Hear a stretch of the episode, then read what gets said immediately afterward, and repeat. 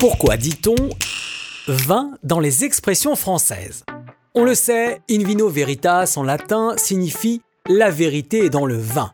Car sous l'effet de l'alcool, les langues se délient, et ce depuis toujours. Chez les Grecs, les Germains, les Gaulois, les Romains, les banquets et l'ivresse étaient, comme le disait Platon, l'occasion d'amener plus de sincérité et d'intelligence. Toutes les décisions importantes étaient prises sous. Et puisque pour faire parler quelqu'un, il faut le faire boire, espérons qu'il n'ait pas le vin mauvais.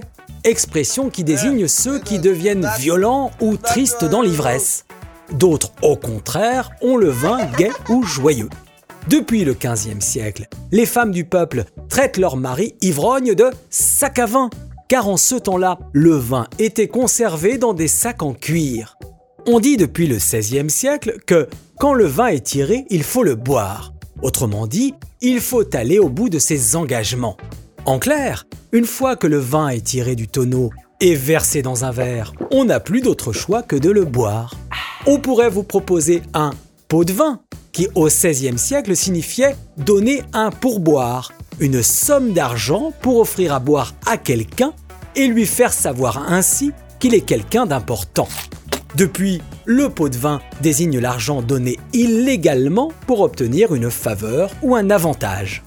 Mettre de l'eau dans son vin est une expression utilisée depuis le XVe siècle. Au départ, elle signifiait faire passer sa colère. Depuis, on l'utilise plutôt quand on veut faire preuve de modération.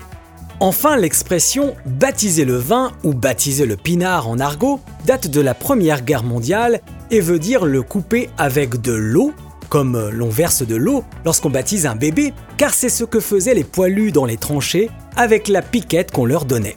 Voilà sur ce, à la vôtre et à bientôt.